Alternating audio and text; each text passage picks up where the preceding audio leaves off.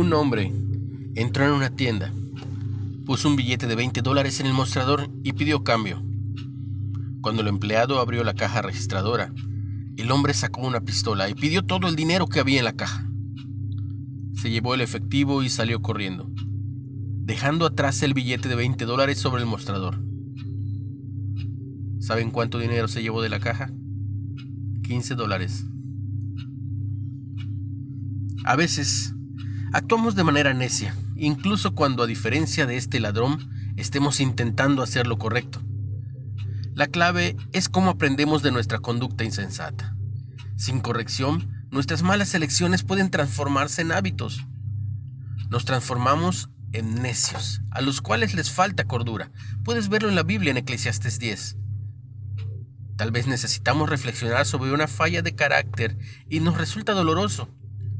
O quizás tenemos que admitir que tomamos una decisión de manera apresurada y que deberíamos tener más cuidado. Independientemente de la razón, nunca es bueno ignorar nuestro proceder insensato. Felizmente, Dios puede usar nuestra necedad para disciplinarnos y formarnos. La disciplina no es al presente la causa del gozo, pero da buen fruto a la larga, dice Hebreos 12.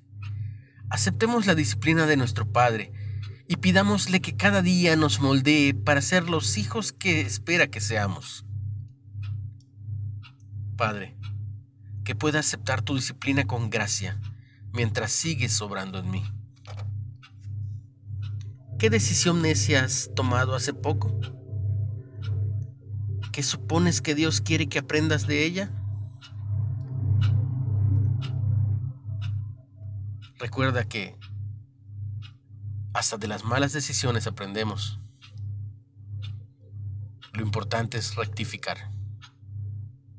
Comparte el mensaje.